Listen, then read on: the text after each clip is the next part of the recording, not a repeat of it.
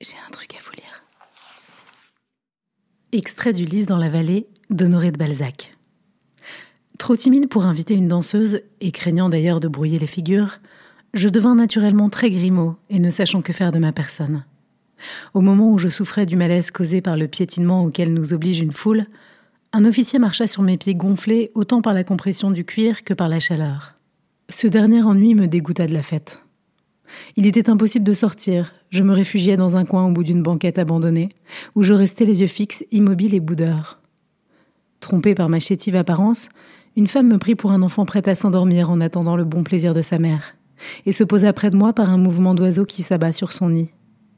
Aussitôt, je sentis un parfum de femme qui brilla dans mon âme comme il brilla depuis la poésie orientale. Je regardai ma voisine et fus plus ébloui par elle que je ne l'avais été par la fête. Elle devint toute ma fête. Si vous avez bien compris ma vie antérieure, vous devinerez les sentiments qui sourdirent en mon cœur. Mes yeux furent tout à coup frappés par de blanches épaules rebondies sur lesquelles j'aurais voulu pouvoir me rouler, des épaules légèrement rosées qui semblaient rougir comme si elles se trouvaient nues pour la première fois, de pudiques épaules qui avaient une âme, et dont la peau satinée éclatait à la lumière comme un tissu de soie. Ces épaules étaient partagées par une raie, le long de laquelle coula mon regard, plus hardi que ma main. Je me haussai tout palpitant pour voir le corsage et fus complètement fasciné par une gorge chastement couverte d'une gaze, mais dont les globes azurés et d'une rondeur parfaite étaient douillettement couchés dans le flot de dentelle.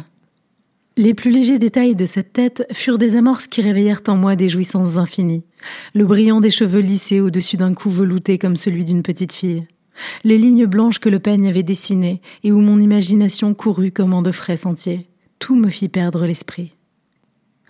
Après m'être assuré que personne ne me voyait, je me plongeais dans ce dos comme un enfant qui se jette dans le sein de sa mère, et je baisais toutes ses épaules en y roulant ma tête. Cette femme poussa un cri perçant que la musique empêcha d'entendre. Elle se retourna, me vit et me dit Monsieur Ah, si elle avait dit Mon petit bonhomme, qu'est-ce qui vous prend donc? Je l'aurais tué peut-être, mais à ce monsieur, des larmes chaudes jaillirent de mes yeux. Je fus pétrifié par un regard animé d'une sainte colère, par une tête sublime couronnée d'un diadème de cheveux cendrés, en harmonie avec ce dos d'amour.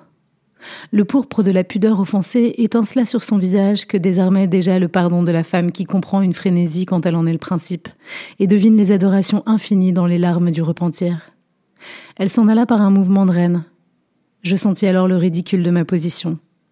Alors seulement je compris que j'étais fagoté comme le singe d'un savoyard. J'eus honte de moi.